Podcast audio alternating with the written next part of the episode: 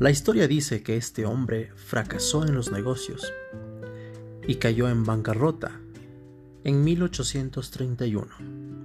Fue derrotado para la legislatura de 1832. Su prometida murió en 1835.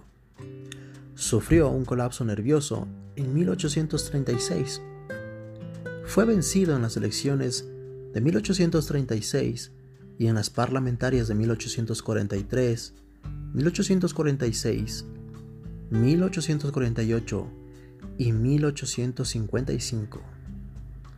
No obtuvo éxito en su aspiración a la vicepresidencia en 1856 y en 1858 fue derrotado en las elecciones para el Senado.